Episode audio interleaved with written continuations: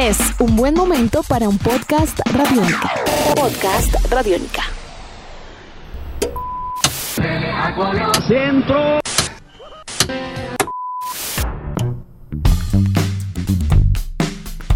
Amigos, bienvenidos a una nueva entrega de En Descarga Radiónica, el podcast, esta transmisión que realizamos a través de las redes de Radiónica y a la cual los invitamos para que se unan enviando sus comentarios a través de las redes sociales, a través de las plataformas de Radiónica, hoy en un recorrido bien interesante.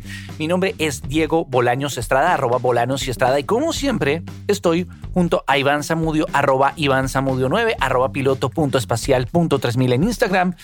Iván, ¿qué más? ¿Cómo va todo bien?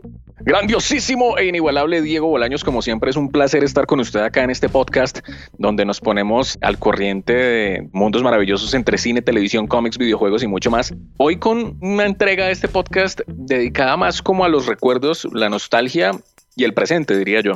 El presente y el futuro, porque la televisión es uno de los medios de comunicación más importantes en la historia de la humanidad, pero, pero como muchos medios de comunicación se ven alterados por la tecnología. La tecnología va cambiando la forma en que se producen los contenidos, en que consumimos estos contenidos y es chévere en el marco de varios eventos muy importantes que suceden en nuestro país como el FIMPU.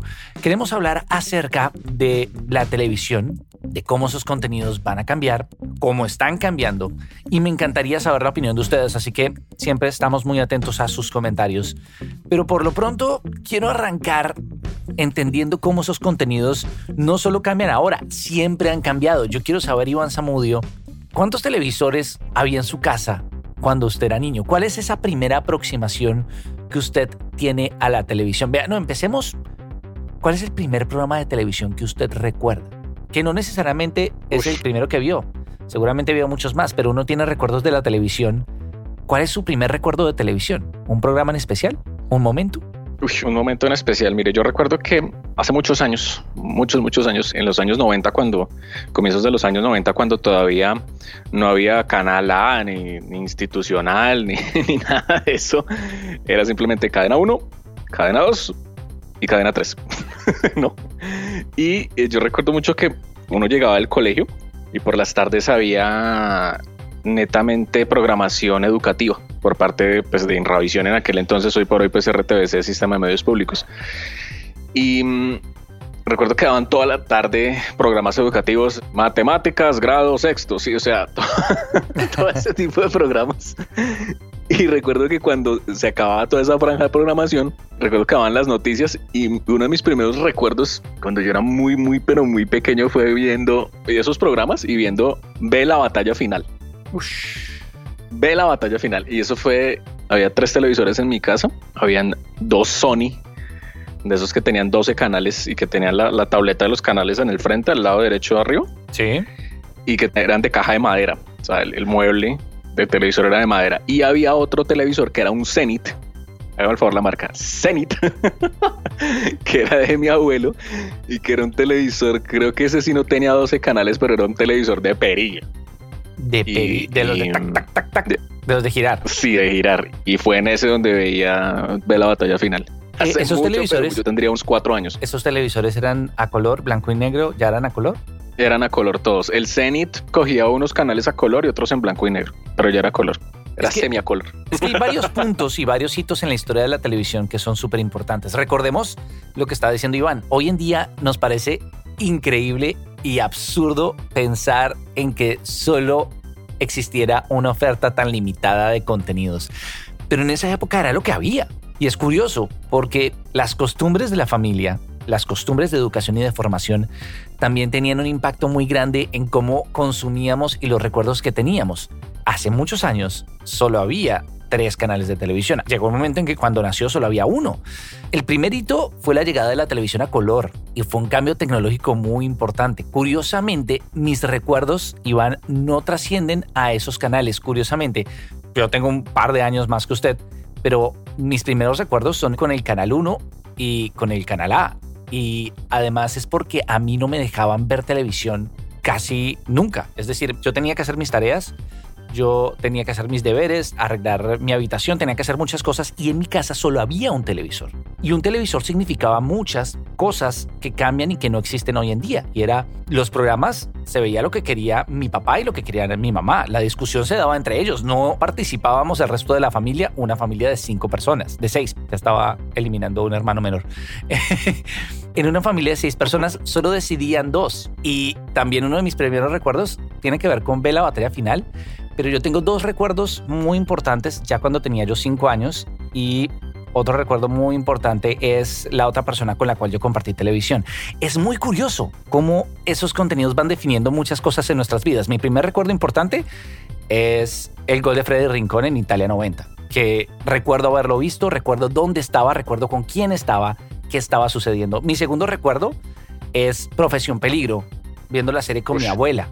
Mi abuela le encantaba Profesión Peligro y le encantaba regañar a los malos y que los buenos siempre ganaran. Eran como dos elementos muy importantes. Pero es muy curioso cómo tener un televisor o tener varios televisores definía muchas cosas. Yo le cuento, una de las cosas que pasó muy tarde en mi vida fue tener televisión en mi habitación. Yo creo que hoy en día también es absurdo pensar que había solo un lugar en la casa para ver televisión. ¿Usted a qué edad llegó a tener su televisión en su habitación? Yo creo que el televisor en mi habitación yo lo tuve más o menos a los póngale unos a los 12 años aproximadamente, 12 años de edad. Y fue porque me heredaron uno de los televisores viejos, esos Sony que estaba contando. Eso es un clásico, claro. Hay renovación de tecnología. claro, claro. Entonces ya era televisores de... Mm, había algo chistoso y es que esos televisores viejos Sony, cuando tuvieron televisión por cable en mi casa en algún momento, eso también fue como un suceso histórico en mi casa, que llegara televisión por cable y que además funcionara con decodificador, ¿no? Y era un decodificador de 30 canales. Era una cosa que no era algo muy vasto, pero uno de decir, antes tenía tres canales, ahora tengo 30. era como una, era una cosa loquísima. A mí me dieron ese televisor que era grandísimo además. Y ese televisor recuerdo que tuvo un daño porque usted lo prendía y se demoraba, seguramente uno de los fusibles se le dañó algo y el televisor botaba una raya blanca en la mitad de la pantalla y tocaba esperar como unos 20 minutos hasta que como que cargara. Sí, sí, y ahí sí, se abría toda la imagen. Era con mañita. Y a veces era, era con mañita y a veces era chistoso porque pusieron duchas en la casa de eléctricas, entonces se bajaba el voltaje de la instalación de la casa y el televisor se ponía como la imagen como que se volvió un círculo y se volvía como morada. Entonces era muy chistoso. Ya después sí, creo que fue para un cumpleaños, me regalaron un televisor pequeñito, no sé cuántas pulgadas, era pequeñito. Ese fue ya oficialmente mi primer televisor y ese ya tenía más canales y bueno, y tenía KTV y todas esas funciones tecnológicas que llegaban en ese momento que uno le permitían ver más cosas. Ahí usted llegó a un punto que también fue muy importante. Yo creo que el segundo granito, más allá de la televisión, estamos hablando del consumo de contenidos en televisión, donde intervienen muchas cosas, como hoy en día interviene Internet, intervienen las plataformas en esa época intervenían tres situaciones. Yo creo que eso tiene que ver con la forma en que consumíamos o como definimos la televisión para cada uno en su época. Y era quien tenía la televisión abierta, quien tenía la parabólica slash perubólica y quien tenía televisión por cable. Yo le confieso, como a mí, como el consumo independiente de televisión no era un tema tan importante en mi casa, con que mi papá y mi mamá pudieran ver sus novelas y sus noticieros era suficiente yo digamos, yo nunca vi G.I. Joe, una serie que fue fundamental en mi infancia para toda mi generación. Yo nunca la vi. Yo conocí a G.I. Joe por los muñecos primero, porque mis amigos tenían televisión por cable y a veces, no sé si en parabólica, porque tampoco tuve parabólica, Iván. Entonces, yo tampoco sabía si, si lo veían por Cartoon Network, si lo veían por perubólica. Yo no conocía muchas de las cosas que pasaban pero era porque yo creo que los tres rangos de público de consumo de televisión eran esos. En esa época era quienes teníamos televisión abierta, quienes tenían perubólica y quienes tenían televisión por cable contratado, que es el que habló usted el de decodificador, que yo lo vine a tener, yo creo que ya estaba en secundaria, en bachillerato, cuando por fin mis papás contrataron en esa época otrora, ya es otro operador, era TV Cable y era como una revolución, era como un hito. ¿Usted cómo recuerda que fue esa primera vez en que contrataron televisión por cable en su casa? Pues eso fue tremendo porque eso era como, en ese entonces era como empezar a pensar en otro servicio, ¿no? A que llegara otro recibo a la casa. y recuerdo que fue como llamar a la línea. En esa época, recuerdo que Cable tenía una mascota que se llamaba Elbac que era cable al revés. Sí, que era uno amarillo. epa, qué cosa tan fea. Y entonces eh, en esa época era como que pensar todo para adultos, pero también todo para niños, ¿no? Entonces recuerdo que llegó un asesor, ofreció un paquete y se instalaron dos decodificadores, no más. O sea, para dos televisores en su momento. Y eran unos decodificadores marca Zenith, curiosamente. y eran esos decodificadores. Y entonces eran unos canales limitados. Incluso recuerdo que como eh, empezaron a hacer unas cosas súper extrañas donde por ejemplo unos canales mitad de la programación un día era un canal y mitad de la programación era otro canal. Entonces era como que en un momento del día usted podía ver Nickelodeon y en el otro podía ver eh, no sé otro canal Sí, eran cosas así como bien curiosas. Y yo le exprimí el jugo, yo creo que a Cartoon Network, una cosa absurda. Pero ya después fue cuando empezaron a decir por ahí que llegó la fibra óptica y uno veía por ahí los carros de las empresas con los técnicos instalando fibra óptica por todos los lados de Bogotá. Entonces llegaban y decían, no, va a llegar la fibra óptica, la fibra óptica viene, prepárese porque llegó la fibra óptica, cójase duro porque llegó la fibra óptica. Y la fibra óptica era pues básicamente eh, transmisión de datos de una manera diferente y que usted cuando llegara a tener televisión por cable, pues usted no pudiera tener 30, sino pudiera tener, no sé, 200 canales. Entonces aumentaban obviamente los gastos, aumentaba obviamente el consumo y en ese momento cuando hubo como el salto del decodificador del UHF a, a, lo que iba a ser la fibra óptica, pues el cambio del precio era bastante considerable. Entonces en mi casa dijeron, hasta aquí fue la televisión por cable. hasta aquí. Y se fue la televisión. Hubo unos años donde... Sí, y fueron unos años donde volvimos a tener televisión abierta, no fueron tantos, y después creo que eso se estandarizó mucho más a nivel nacional, ¿no? Digamos, hubo más demanda y eso, y oferta y demanda. Los precios bajaron y después al tiempo se pudo volver a ver televisión por cable ya con unas configuraciones bastante diferentes, pero se pudo volver a tener. Oye, eso que usted dice también es interesante porque en esa época era algo ligado al estrato social. En mi caso, ligado al hecho de que mis papás, pues el consumo de televisión no era tan amplio, era una discusión muy grande pedir televisión por cable. Creo que lo que usted está diciendo es muy cierto. Pensar en pagar un recibo era una negociación tremenda con los papás en vamos a tratar de ahorrar en esto, vamos a reinvertir los gastos de la casa para poder... Es decir, ¿cuánto ha cambiado, Iván, para que pasáramos de una época en donde la oferta de contenidos era completamente limitada, también limitada por la capacidad o el poder adquisitivo de la familia y cómo esta cosa determinaba cómo consumíamos la información. Yo no sé, ¿usted qué recuerdos tiene de cosas que veía en familia? Porque aquellas familias que teníamos televisión abierta, nos reuníamos en torno a ciertas producciones que se volvieron como un común denominador para toda la sociedad en Colombia. Es decir, todos vimos en su momento, bueno, en mi época, todos vimos Café, todos vimos, me acuerdo, Guajira fue una novela muy importante, varias producciones del canal RCN en esa época. Canal RCN tenía producciones muy importantes, me acuerdo Las Juanas, me acuerdo de muchas novelas que de pronto en un contexto como el nuestro actual no habrían tenido ese impacto. ¿Usted se acuerda programas que haya visto con su familia y que hayan tenido un fenómeno nacional, es decir, que lo hayan puesto a compartir o a charlar fuera de la casa con otras personas? Sí, y eso no era tan común. ¿Sabe que sí recuerdo de compartir? Sí recuerdo mucho una cosa que hoy en día uno la ve como algo común de compartir, eh, hablar acerca de la serie de moda, ¿no? O sea, uy, vi el último capítulo de Walking Dead del domingo, sí, sí, sí. Entonces sí, se reúne mucha gente a, congregar y en foros en internet, pero antes eso no era así. Antes era simplemente, por ejemplo, un programa que se conversaba mucho y que se conversó durante muchos años y en mi casa siempre era tradición verlo, era los domingos ver dejémonos de vainas. O sea, eso era sagradísimo ver las aventuras de la familia Vargas ahí pero además creo que también otra cosa que se comentaba mucho, digamos como hablando también como de los contenidos y también como de los rangos de edad, era entender que había ciertas novelas que uno no podía ver que obviamente mamá la veía y la comentaba con la vecina, pero también pasaba que en el colegio usted veía, no sé, Caballeros del Zodiaco, entre semana y el otro día, oiga, si vio que ayer Shiryu venció a no sé quién. Entonces empezaba como a gestarse en esos tempranos años, incluso desde la misma televisión abierta, que se comentara la televisión. Pero yo que recuerde, uno de los programas que siempre, o sea, reunía a la familia fue Dejémonos de Vainas los domingos. Ver a los Vargas era sagrado. Es muy especial entender cómo esos fenómenos han cambiado, porque hoy en día para los jóvenes es Además que suena para los jóvenes. Digo, para las nuevas generaciones, pues no haber experimentado estos procesos, pues plantea algo completamente distinto. Es decir, pasemos entonces de esa televisión abierta a de lleno la televisión por cable y el hecho de que cada quien tenía su canal este momento en que llega la oferta de canales destinados a diferentes públicos también generó un impacto muy grande en la televisión y en la forma en que consumíamos televisión en Colombia. Usted habla, digamos, de The Walking Dead, pero vámonos un poco más atrás. Y el hecho de tener canales como, digamos, Fox Latinoamérica, que fue un canal de series muy importante. Hoy en día, le digo la verdad, yo ya no veo televisión por cable. ¿Usted ve televisión por cable hoy en día? No, yo dejé de ver televisión por cable y dejé de ver televisión en general hace más o menos unos 10 años. Es que, ¿cómo pasa el tiempo? Y en esas épocas, digamos, habían canales tremendamente populares en América Latina como Sony Entertainment Television, como Warner Channel, como Fox.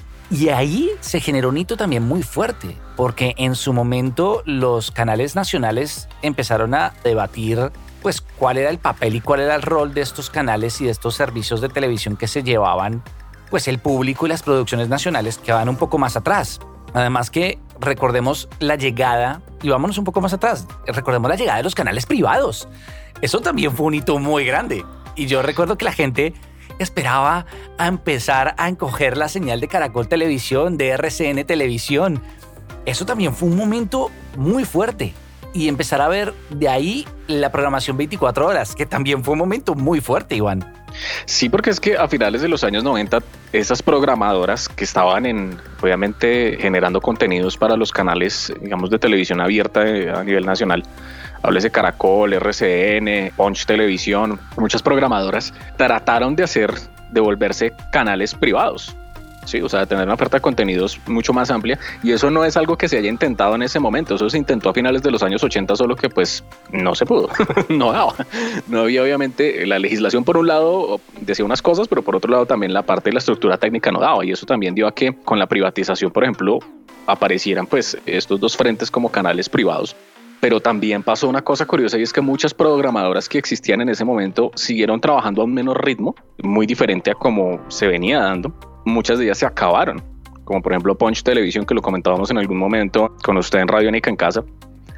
Aparecieron estos canales privados pues con una oferta de contenidos muy diferente 24 horas al día, que eso fue algo también muy importante, pero también por esos años, incluso un poco antes diría yo, estaríamos hablando también de la aparición de canales regionales, que también fue muy importante. O sea, uno siempre estuvo como acostumbrado a ver, no sé, los mismos tres canales, ¿no? La cadena 1, 2 y 3, que después fueron cambiando de nombre también que recuerdo que Cadena 3 pasó a llamarse Señal Colombiano en algún momento y que Cadena 3 era el logo era un rayito, ¿no?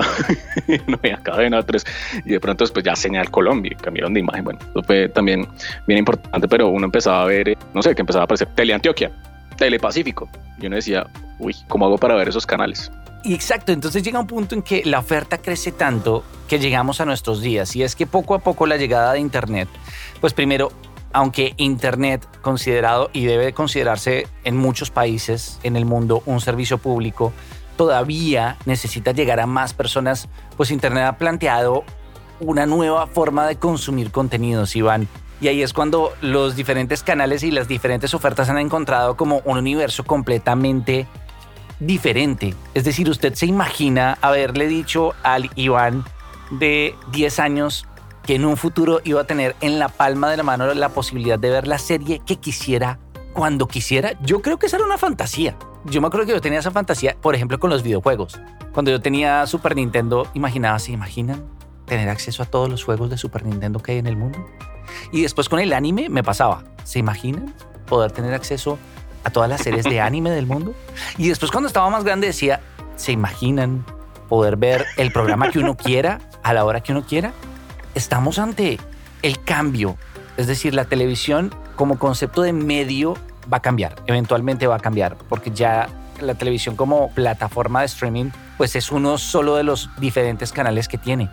Pero estamos ante el escenario soñado para el consumidor, ¿no?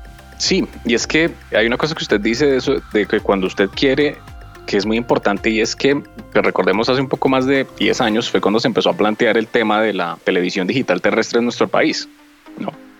Y que es más, cuando yo estuve en la universidad hubo foros y charlas y actividades, talleres alrededor de entendamos la televisión digital terrestre, ¿no?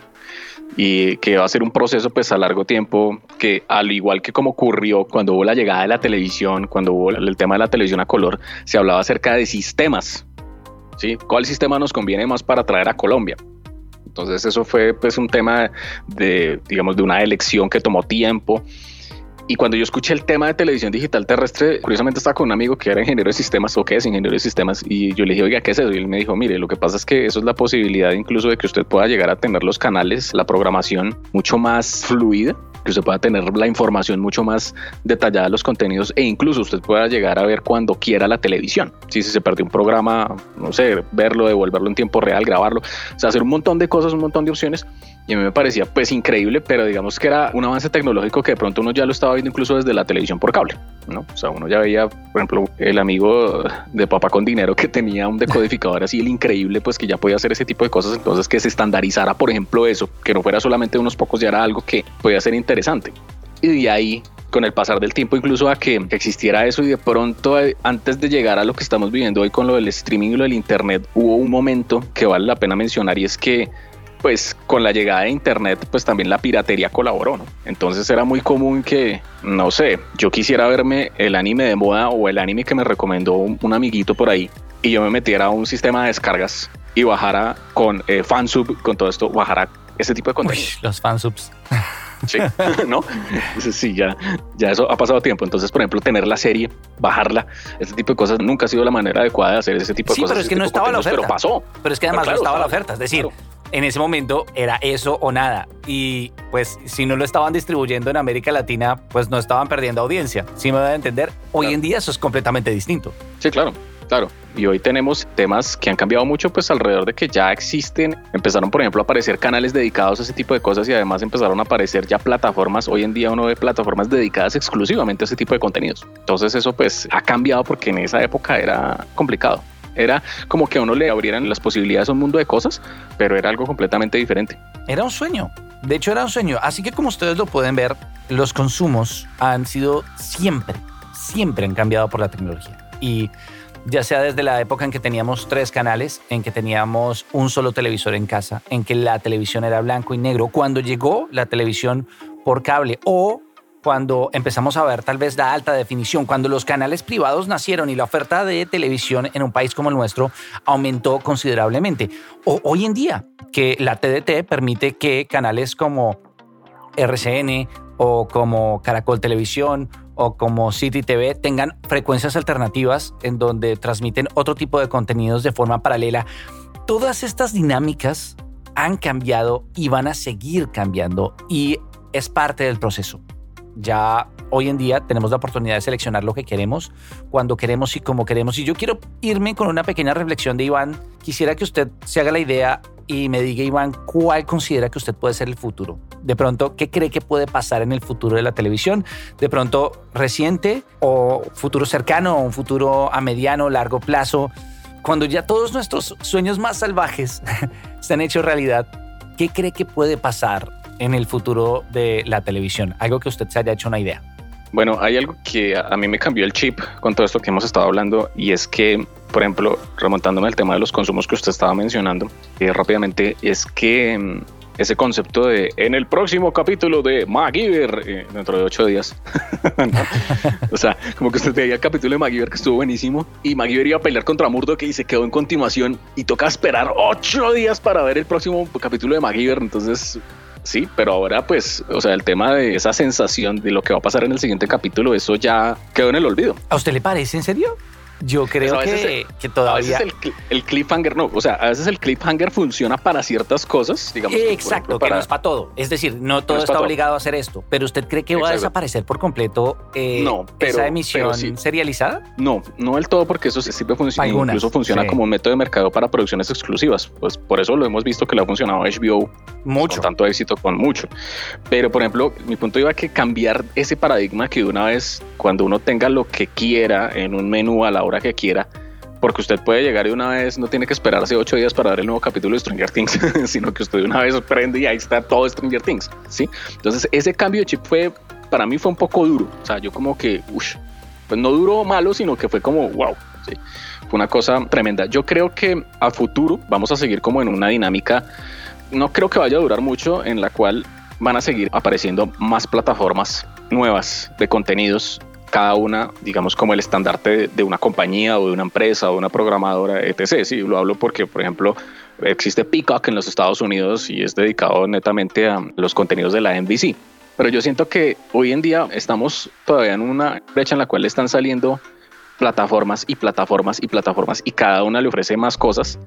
Pero yo creo que va a llegar un punto en el cual, como está ocurriendo con HBO Max, por ejemplo, que me parece muy interesante, es vincular todo a una sola plataforma y que la gente pueda como apersonarse de una sola plataforma. No sé a cuánto tiempo puede llegar a darse eso, pero la vinculación, por lo menos no que quede una, ¿no? Porque eso sería como una cosa, pronto una utopía, pero sí que ya en vez de haber una sobreoferta donde haya muchas, ¿no? O sea, DC Universe, cosas así por el estilo, donde hay un montón de cosas, pues todo pueda vincularse a una sola cosa, ¿sí?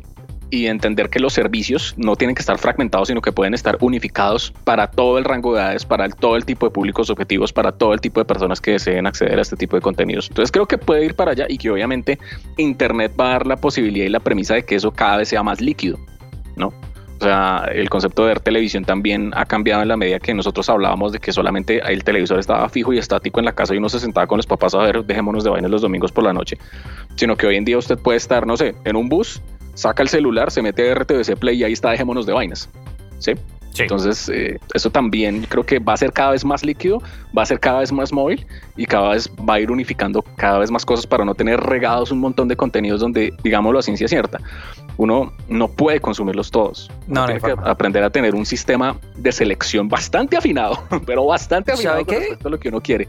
Curiosamente, yo creo que hay ideas similares y para finalizar, yo creo que va a ser precisamente al contrario, Iván. Yo creo que la oferta de servicios de streaming pasó por una época de super especialización, el nacimiento, digamos, de DC Universe, por ejemplo, o que las principales canales armaron su propia casa y su propio negocio y al final hay tantos super especializados que, como usted dice, es imposible que uno los adquiera todos, que se van a armar combos, se van a armar grupos y se van a armar eventualmente paquetes. Yo creería que recordando la época de los operadores de televisión por cable, que todos se han transformado en operadores de telecomunicaciones, creo que eventualmente los operadores de telecomunicaciones van a armar paquetes negociados con las diferentes plataformas, cosa que ya se han visto con algunos operadores y Netflix, por ejemplo.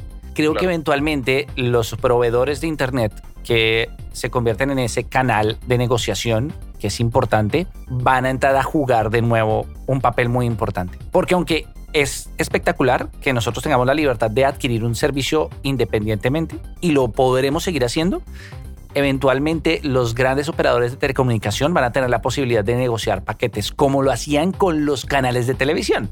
¿Se acuerda que, no sé, qué tal operador de televisión por cable conseguía el paquete de HBO, que incluía Cinemax, que incluía Max, que incluía HBO, HBO en español, etc. Lo que van a hacer los operadores de telecomunicaciones es negociar con Netflix y con Amazon una tarifa preferencial y de pronto, si usted quiere, por un precio adicional le van a meter Hulu. Cuando llegue, ojalá. Y van a armar un paquete en el cual van a tener Crunchyroll, van a tener ESPN o Disney Plus en este caso, y van a tratar de ofrecer o presentar una oferta lo más amplia posible en donde si usted quiere algo adicional y si quiere algo específico que está fuera del paquete, lo va a poder comprar por su lado. Creo que el modelo irá hacia allá porque o si no, apuntamos a lo que dice usted que es muy peligroso y es una sola gran casa que lo tenga todo y eso no sería tan chévere por asuntos de monopolio, por asuntos económicos, de oferta, de mercado. Yo creería que va hacia allá. No sé, nos veremos y charlaremos en unos cuantos años a ver cómo resulta esto y a ver si otra de nuestras más locas fantasías se hizo realidad. Como lo pueden notar, el recorrido de la televisión ha sido revolucionario. Y si todos pensamos que estamos ante una coyuntura única en la historia de la televisión, si es única, ¿por qué es esta coyuntura? Pero la televisión se ha enfrentado a muchas más. Así que seguramente las cosas van a seguir cambiando y no se van a detener. Iván, pues yo creo que quedamos ahí por ahora y en algún otro momento volveremos a esta charla, ¿no? Pues yo creo que dentro de 10 años podríamos volver a hacer este podcast y mirar si, si pasó lo de Black Mirror y nos implantaron un lector en los ojos para ver televisión de una vez ahí. para pensar en el canal. Para de una vez, venga, voy a ver qué está pasando en, no sé, en el último capítulo de Black Mirror. Pero sí, es un debate que es bastante amplio y lo más importante es que siempre estemos dando nuestra opinión alrededor de qué es lo que queremos ver no solamente conformarnos con lo que nos pongan, sino siempre decir, oiga, qué chévere sería que existiera esto, que pensaran en nosotros como de tal manera. Creo que es lo más importante para que también esa evolución se dé y esa retroalimentación constante ayude pues a todos estos procesos y estos cambios. Así terminamos este podcast el día de hoy. Gracias por acompañarnos y recuerden que eh, Radiónica también tiene una oferta de contenidos súper amplia, súper amplia, porque de eso se trata la tecnología, en donde pueden escuchar podcasts acerca de cine, de música, de deportes, ofertas como, Iván. Como todos los martes, a través del www.radionica.rocks a través de nuestra app Radionica, ustedes se van a encontrar con nuestro martes de podcast, donde van a encontrar gran cantidad de contenido desarrollado por cada uno de los realizadores de Radionica. Podcasts tan importantes como Una cita con el profe, Chévere pensar en voz alta, Rock and Roll Radio, Calle Radionica, entre muchos otros. Todos los martes, repito, www.radionica.rocks a través de nuestra app Radionica y en RTBC Play. Nuestros podcasts están en radionica.rocks, en iTunes, en RTVC Play y en nuestra app Radionica para Android y iPhone. Podcast Radionica.